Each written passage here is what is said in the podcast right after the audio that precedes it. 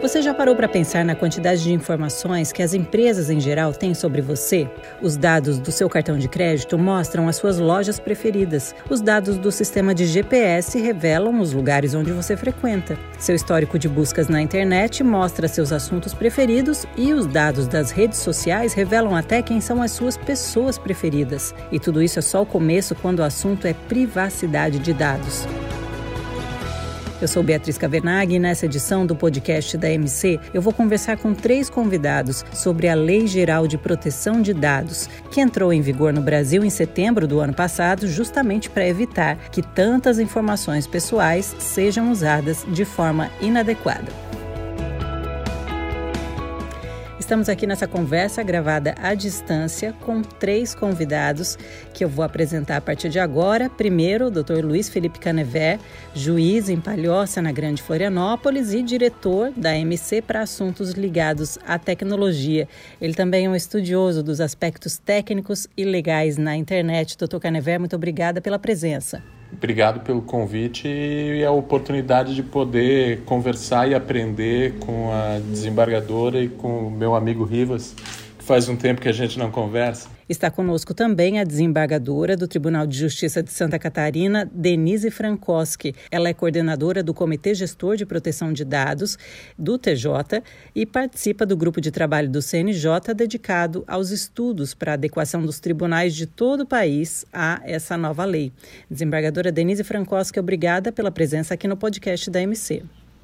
Uma honra muito grande participar desse podcast, uma honra poder dividir né, essa fala com Luiz Felipe Caneveri e Antônio Rivas e vamos tentar colocar algumas respostas para ajudar os nossos ouvintes a entender um pouco mais do que se trata a Lei Geral de Proteção de Dados e por que, que a importância dela é, é, é vital para a nossa sobrevivência daqui para frente. E o nosso terceiro convidado é pós-graduado em Sistemas da Informação, tem uma vasta experiência na implementação de negócios digitais e mais de 35 anos de experiência em tecnologia da informação. Um dos grandes especialistas no Brasil sobre esse assunto, Antônio Rivas. Muito obrigada por estar aqui conosco hoje, trazendo também informações sobre esse assunto. Ah, o prazer é meu de estar com vocês aqui, compartilhando, inclusive, e, e aprendendo com o conhecimento tanto da desembargadora como também do meu amigo Canever, que infelizmente, como ele mencionou, faz muito tempo que não nos vemos. Bom, então para começar, eu queria que vocês nos explicassem o que, que significa quando nós estamos falando sobre dados. O que são os dados e quais são os chamados dados sensíveis, tão tratados nessa lei? O dado, em tese, é qualquer coisa que possa ser armazenado através de um meio físico. Ou seja, o dado em si ele não tem, ele não tem um valor de significância. O dado sensível é quando esse dado passa a ter é, é, uma mudança de característica e deixa de ser dado e passa a ser informação. A informação, na verdade, o que, que é? É a interpretação desse dado, exatamente com o objetivo de ter, a partir disso, uma informação. Acho que todos vocês já tiveram a oportunidade, por exemplo, de fazer uma pesquisa sobre eh, uma calça, ou seja, qualquer bem de consumo. E quase que imediatamente você passa a receber, através das suas redes sociais, uma série de, de, de, de propagandas em relação a, a, a, aquele bem que você acabou de consultar. Né? É, como é que isso aconteceu? Se eu fiz uma pesquisa no Google e de repente começa a me aparecer isso no Facebook. É um processo é, interativo, ele é praticamente online, aonde esses dados são interpretados e existe uma inteligência que consegue identificar uma determinada preferência, ou seja, ela recebe um estímulo e consegue, a partir da interpretação desse estímulo, também te tentar estimular. Posso complementar? Tá? Claro, lógico. Falando respectivamente sobre a Lei Geral de Proteção de Dados, nós podemos mencionar que dados pessoais sensíveis são todos aqueles afetos, por exemplo, a dados sobre a nossa etnia, sobre a nossa vida sexual, sobre a nossa escolha partidária, sobre a nossa escolha religiosa, sobre os nossos dados biométricos. Todos esses são tidos como dados pessoais sensíveis e eles são, inclusive, a partir do artigo 11 da lei, eles têm uma, uh, um cuidado, a lei tem um cuidado e um rigor maior em tratá-los. E os dados pessoais são aqueles, uh, aqueles ligados à pessoa natural identificada ou que possa vir a ser identificado por um, identificável por um circuito de uh, cruzamento de informações. Ele é sensível a partir do momento que ele é privado. E quando a gente fala privado, não privado exclusivamente de uma pessoa física, mas também privado de uma pessoa jurídica. Bom, essa questão das empresas utilizarem os nossos dados sem a nossa permissão, ela é, traz um fator problemático que é o direito à privacidade, não é mesmo, doutor Canever? Antes da LGPD, o que é que nós tínhamos na lei brasileira que pudesse tratar do assunto privacidade nesses casos?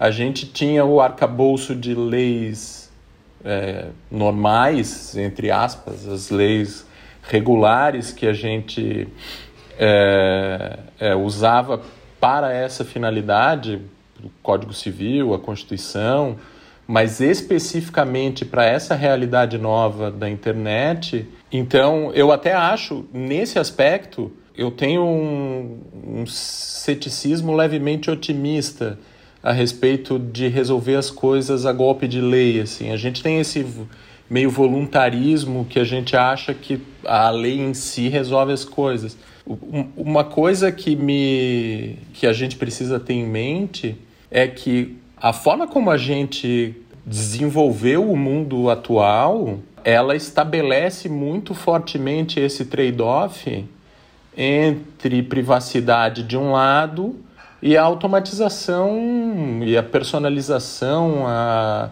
praticamente absoluta. Na verdade, isso já é uma questão até mais técnica do que de, do que de direito propriamente, mas quando eu dou orientação uh, nos cursos uh, de, de capacitação inicial e de capacitação permanente, eu digo para o pessoal que a gente precisa saber como funciona para poder decidir. Hoje, essa fronteira entre, entre o que é tecnológico e o que não é tecnológico, o que é normal, é cada vez mais cinzenta. E a, a tecnologia está se tornando muito pervasiva, assim. Basicamente todos os aspectos estão de alguma forma sendo afetados uh, pela tecnologia. E a gente não vai mais ver fronteira daqui para frente. Então, como é que eu vou decidir um processo se eu não entendo como é que funciona a internet, como é que funciona a tecnologia? Daqui a pouco eu estou dando uma decisão e eu costumo brincar isso com o pessoal, que é o equivalente a, a mandar revogar a lei da gravidade porque tecnicamente não funciona desse jeito. E, e eu acho que essa, só, só complementando, que uma coisa interessantíssima que o Canever comentou, é exatamente essa questão da zona cinzenta. Né? A tecnologia, de uma forma geral, a evolução dela é quase que exponencial. Eu acho que é praticamente impossível a gente tentar é, é, previamente normatizar ou entender as coisas que efetivamente estão acontecendo. A própria GPDR, que é a lei é, europeia, mesmo a lei americana, que é mais flexível, e a nossa LGPD, é, é, é, são de um marco muito importante. Mas, é, infelizmente, elas não vão ter como imprimir a mesma velocidade com que as coisas se transformam e mudam. É quase como se a lei já estivesse nascendo atrasada, mais ou menos isso? E não vai ter como correr atrás. Na verdade, é praticamente impossível eu ter um processo de atualização legal na mesma velocidade que eu tenho de atualização tecnológica. É, é que, na verdade, a gente está tentando usar um, um, um, instrumento do século XIX para tentar resolver algo no século XXI. Perfeitamente. Né? Bom, é. apesar de tudo isso que está sendo é, argumentado aqui, a desembargadora já disse em algum momento que a Lei Geral de Proteção de Dados vai causar mais impacto na sociedade brasileira agora do que causou há 20 anos atrás a criação do Código de Defesa do Consumidor. Desembargadora, por que, que a senhora acha isso? Então, é, Primeiro, eu gostaria de dizer que eu discordo dos meus colegas aqui, do Luiz Felipe do Antônio.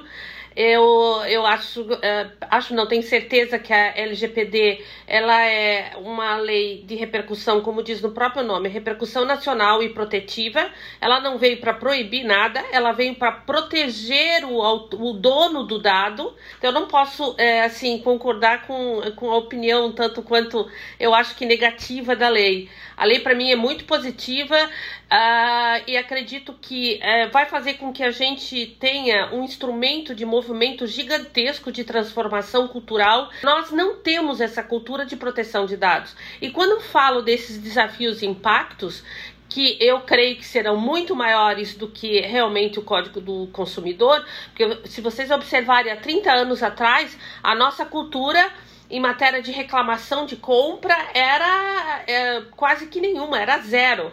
É, o consumidor ia para casa com, com é, uma mercadoria defeituosa e guardava, ou trocava ou jogava fora. Quer dizer, não tinha como ir reclamar. Ganhamos poderes para tanto.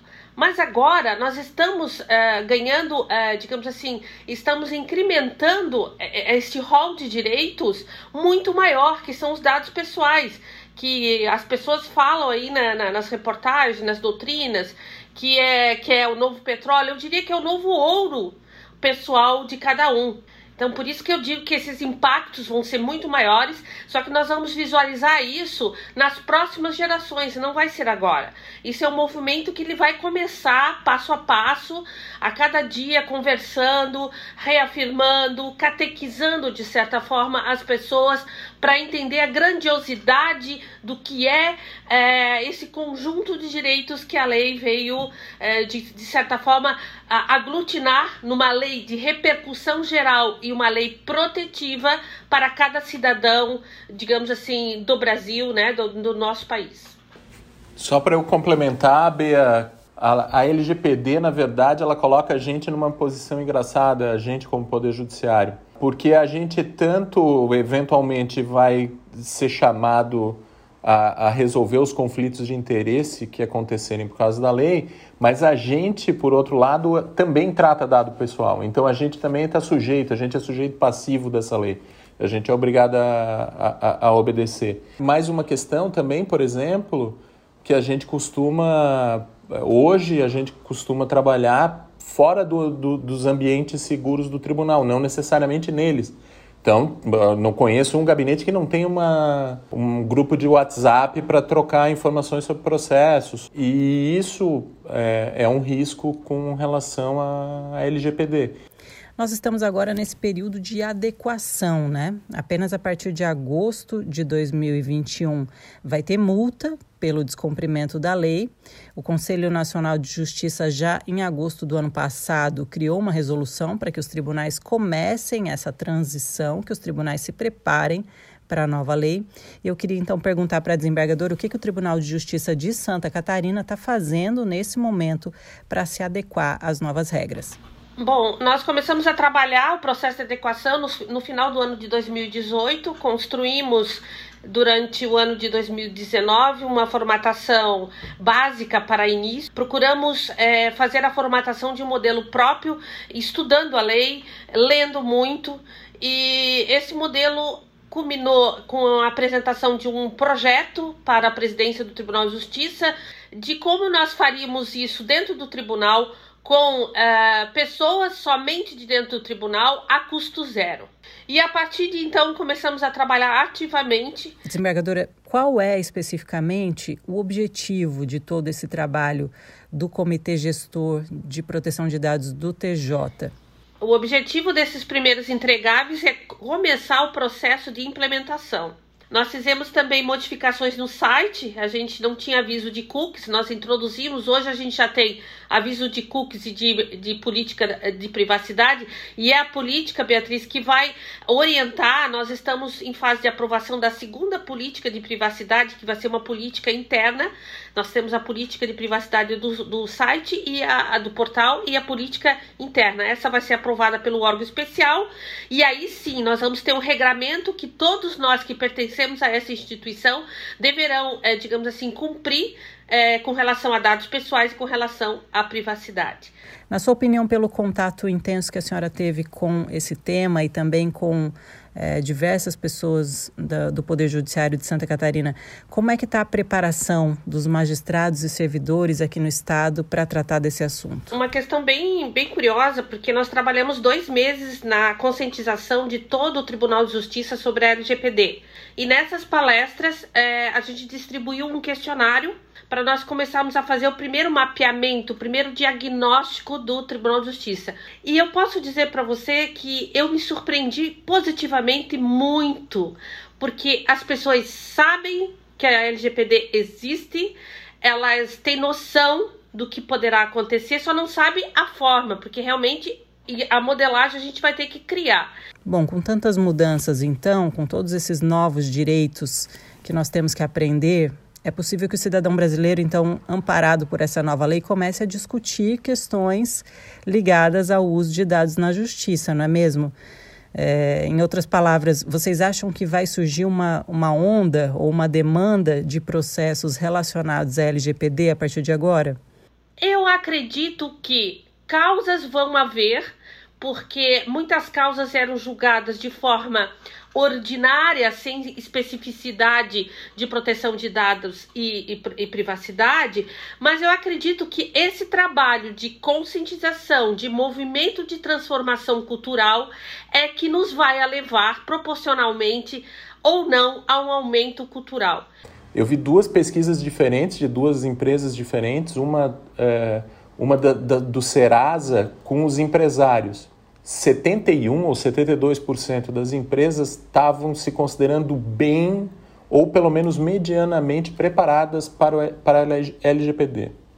E uma outra empresa, eu vi isso divulgado no, no, na Gazeta do Povo do dia 13, 13 de novembro, uh, falou com os consumidores. E 71, 72, mais ou menos a mesma proporção de consumidores acham que as empresas não têm capacidade de, de atender uh, a LGPD. Então, a, a gente vê que tem uma, uma dissonância entre a percepção das pessoas. Quem está num polo e no outro tem uma dissonância de percepção. O que eu vejo, e me parece muito claro, é que as empresas maiores, as empresas de base tecnológica, as empresas que, que atuam na Europa, principalmente já tiveram que se adaptar ao GDPR, vão tranquilamente se adaptar à LGPD. E tem conhecimento, know-how, tem formas de resolver isso. O que me preocupa é que pequenas, microempresas também são tratadores de dados. E, e nesse ambiente vai ter possivelmente muita, muita dificuldade. É, Antônio Rivas, o doutor Canevera acabou de citar as pequenas ou microempresas. É, elas também devem se preocupar com a adequação à nova lei? É, essa, a, a, nova lei ela abrange qualquer empresa, independente do tamanho? É, a preocupação em relação à privacidade das informações e dados é, dos seus clientes, dos seus colaboradores, dos seus parceiros de negócio é, é, é, alguma coisa que deve estar na agenda de todas as empresas, independente do tamanho que ela tem, independente até do negócio ou indústria que ela participe. Aí sim tem uma diferença em relação às grandes empresas, têm muito mais recursos e já estão de alguma forma se preparando há algum tempo para isso, né? Mas em relação às pequenas empresas, é, mesmo não tendo, digamos assim, esses recursos ou recursos tão grandes para isso, o processo é relativamente o mesmo, né? É passar e identificar é, os seus pontos de risco, os seus pontos de vulnerabilidade em relação a essas informações, fazer uma classificação de quais são as informações que efetivamente são prioritárias ou não, e a partir desse levantamento que precede é, qualquer outra ação, aí sim é, é, planejar, estrategiar, vincular um conjunto de ações que possa é, garantir que, pelo menos restritamente ao que indica a lei, elas, essas empresas estão compliance, estão de acordo com o que, o que determina a lei. Né? E como vai se dar o, a fiscalização dessa lei? Como é que as empresas vão comprovar a proteção dos dados? Talvez a principal, o principal processo de fiscalização, com certeza, vai ser o próprio detentor, é, é, proprietário dessas, dessas informações, né? As pessoas, quando se sentirem ou quando sentirem de alguma forma que os seus direitos à privacidade vão estar sendo colocados em riscos, risco ou disponibilizados, elas mesmas talvez sejam os grandes fiscais é, desse procedimento. E isso é um fator de grande importância porque dá ao titular do dado a comodidade, ele vai ter que ser informado em, em cada canto do país. Se eu reter, por exemplo, o dado dele na farmácia, eu, como dono da farmácia, vou ter que explicar para ele: eu estou retendo esses seus dados, qual é o tratamento que o senhor vai dar para esses dados, ah, para onde o senhor vai vender para algum banco de dados. Eu vou saber fazer essas perguntas à medida que eu for tomando conhecimento dos meus direitos. O público em geral, usuário do Poder Judiciário, ele vai poder sentir essa mudança. Ele vai, por exemplo, o cidadão que quiser pode ir até o Tribunal de Justiça para saber quais são os dados que o tribunal tem sobre ele. Você não precisa nem ir ao tribunal.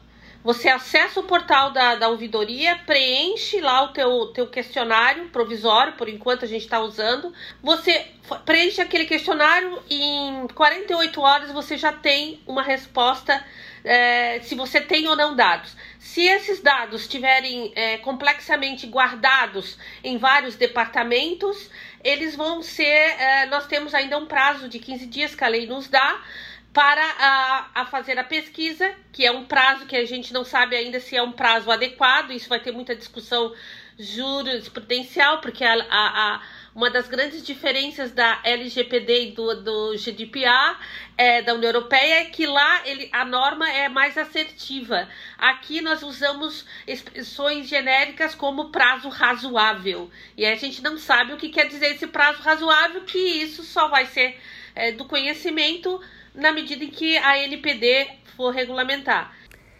Vocês falaram muito aqui nessa conversa de hoje sobre uma mudança de cultura, né? Não apenas para as empresas, para as instituições públicas ou privadas, mas também para o cidadão em geral. Então, para a gente encaminhar para o fim aqui, eu queria pedir uma avaliação em geral de cada um de vocês sobre a LGPD e algumas possíveis recomendações para quem está nos ouvindo, para quem nos acompanhou até aqui e já está preocupado com essas mudanças. Efetivamente, uma cultura que, em que a gente seja é, mais prudente uh, e mais cuidadoso uh, com os nossos dados, uma vez que eles podem ter um, um reflexo é, muito grave, né? O mau uso disso pode ter um reflexo muito grave, mas eu vejo que essa é uma tarefa muito delicada, porque a gente construiu, a gente construiu todo um arcabouço de uh, de, de utilidades e que é, conformam o mundo que a gente vive hoje e que a gente não consegue mais viver sem. O Waze, Uber, Facebook. E é, ele está em conflito com essa, com essa necessidade de privacidade. É um trade-off, tu não, tu não consegue ter os dois. E eu gostaria de reforçar nisso aquilo que eu comentei já anteriormente. A lei é muito boa, já está em vigor. Agora, ela trata de um assunto que é a privacidade da informação de uma forma ainda muito estática, o que é absolutamente normal de acontecer. Mas o fato que a própria, a própria tecnologia ela é, evoluciona, ela evolui de uma forma muito rápida, né? É, e a preocupação que eu tenho nesse processo de, de interpretação e de julgamento é que situações não previstas explicitamente é, na lei elas sejam, digamos, interpretadas é, da forma correta. Sem dúvida vai ser um cenário desafiador. Né? Recomendo aos juízes que é, se interem não só da lei em si, dos fundamentos da lei, mas se interem minimamente de como funciona a tecnologia, não é uma questão, é, não é aquelas questões tipicamente que a gente pode se socorrer a, a prova pericial, não é o caso, a gente é, são questões jurídicas mesmo, é privacidade, é, é, é direito, são direitos, na verdade, mas num ambiente que é tecnológico. Bom, eu diria que a principal é, fonte seria a informação. Quanto mais informado você estiver, quanto mais se falar sobre esse assunto, mais informado você vai estar. E o grande legado justamente vai ser esse: fazer com que as pessoas do nosso país se transformem culturalmente e corram atrás de uma cultura que já poderia estar muito mais sedimentada no nosso país, que é a cultura da proteção de dados e cuidado da privacidade. É, entendam a lei, procure conversar, procure escutar notícias, procure se informar sobre a lei. Fazendo isso, você vai saber muito mais a respeito do que você pode, do que você não pode, e você vai ter uma chave para se transformar culturalmente.